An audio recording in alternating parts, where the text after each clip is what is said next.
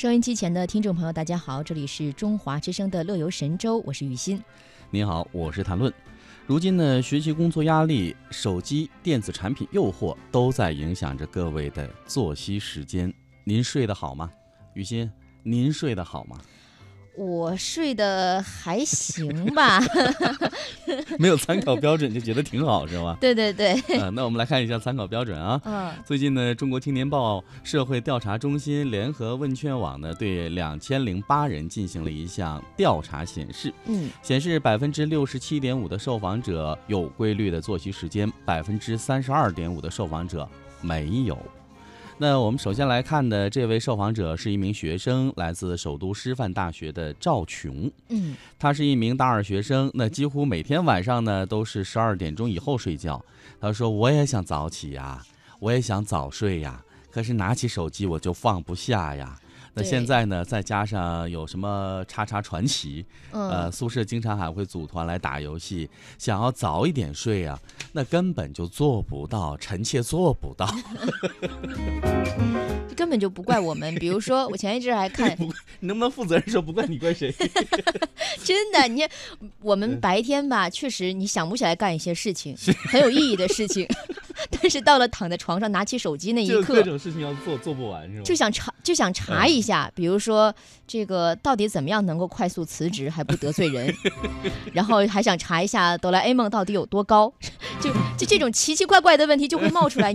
那天晚上就是当我看到这条帖子在微博上的时候，我就挨个按照那个捋了捋查了查，你真的会觉得很有意义，然后半夜一点多才睡着。所以真的不怪我们，嗯，好吧，呃，比如说今年三十二岁的做疫苗生产工作的杨慧茹女士，平时呢工作比较辛苦，每天晚上十点前就睡觉了，但一到周末或者假期呢。作息时间就打乱了，第二天也不用上班，就任性一些吧，追剧、跟朋友约会、晚睡是不可避免的。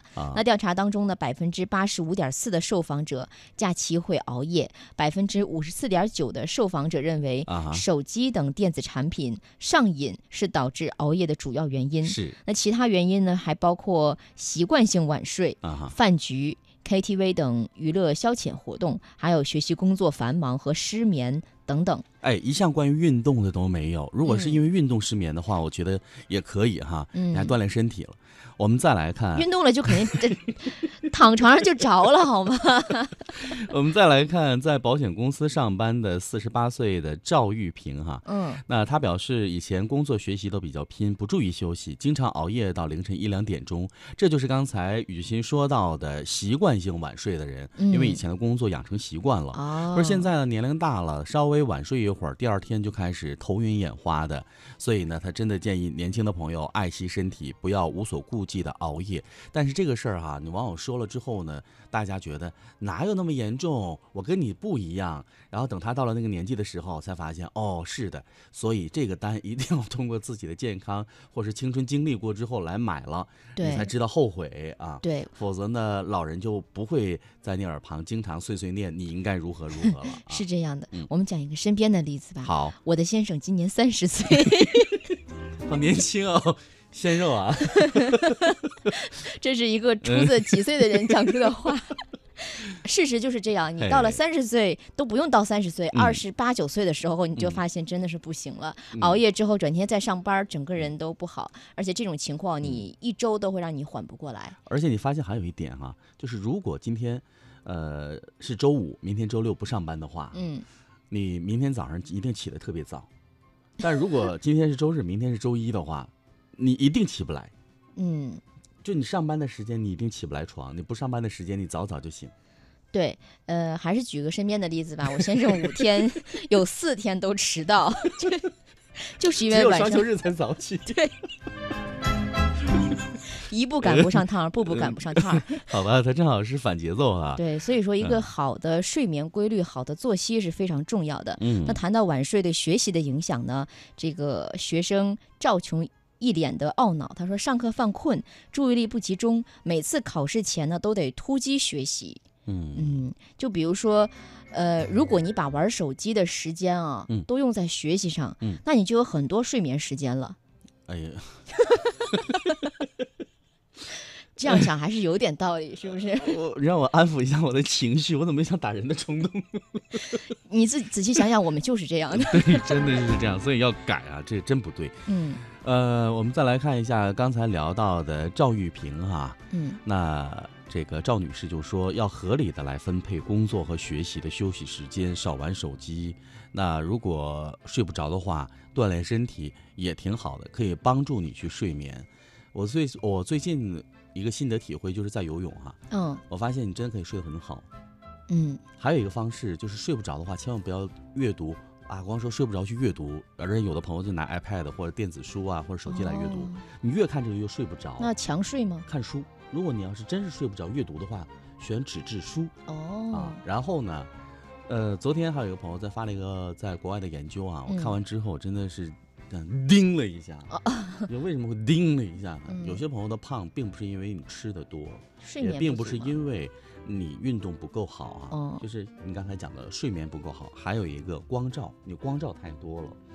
这个研究我觉得挺有趣的啊，但是具体，呃，这个出处我还真是忘了，因为昨天只是快速撩了一眼，标题挺有意思的，嗯，就说你胖是因为你照光照多了，就是手机啊，包括电脑啊，iPad，它出来的一种光照，在晚上的时候，长时间对着自己，说是光照多，所以我们真的就是见不得光的人，见不得。没法见光了以后，为了一个好的睡眠，是。我想，如果要看纸质版的书的话，如果想快速入眠的话，呃，还是选择高数吧，就这一类的书，嗯，可能能更快一点入眠，就什么都看不懂，高数这一类的，看不懂，然后看了实在生气的时候把书撕了，对，然后发怒了，更睡不着了。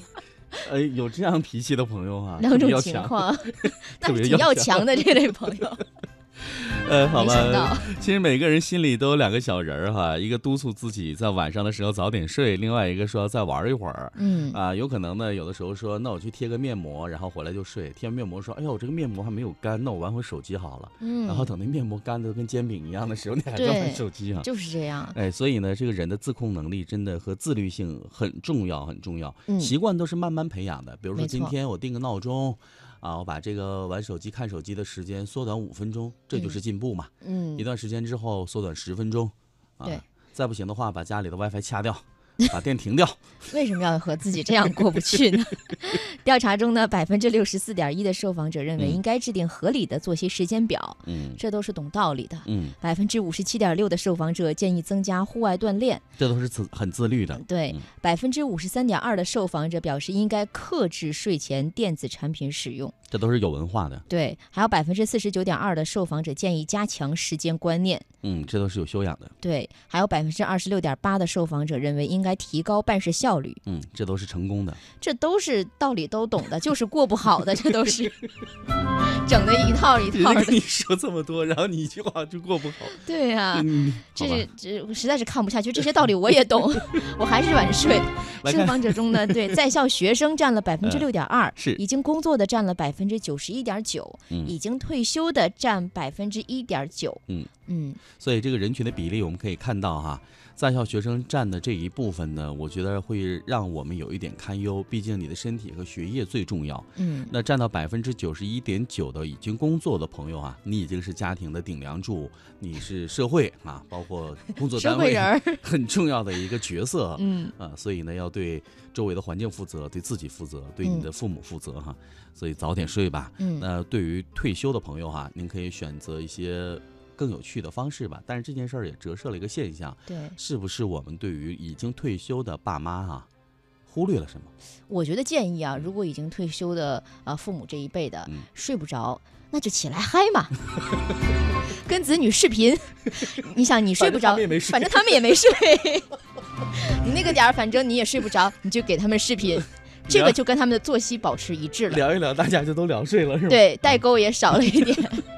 好吧，你这个建议我考虑采纳啊。呃，各位，那以上是我们今天的开场话题，和您聊到的是关于假期熬夜的事儿。嗯，那作息时间对你的身体健康非常的重要啊。嗯，最后说一句，早点睡，早点起，对你的身体健康是有益处的。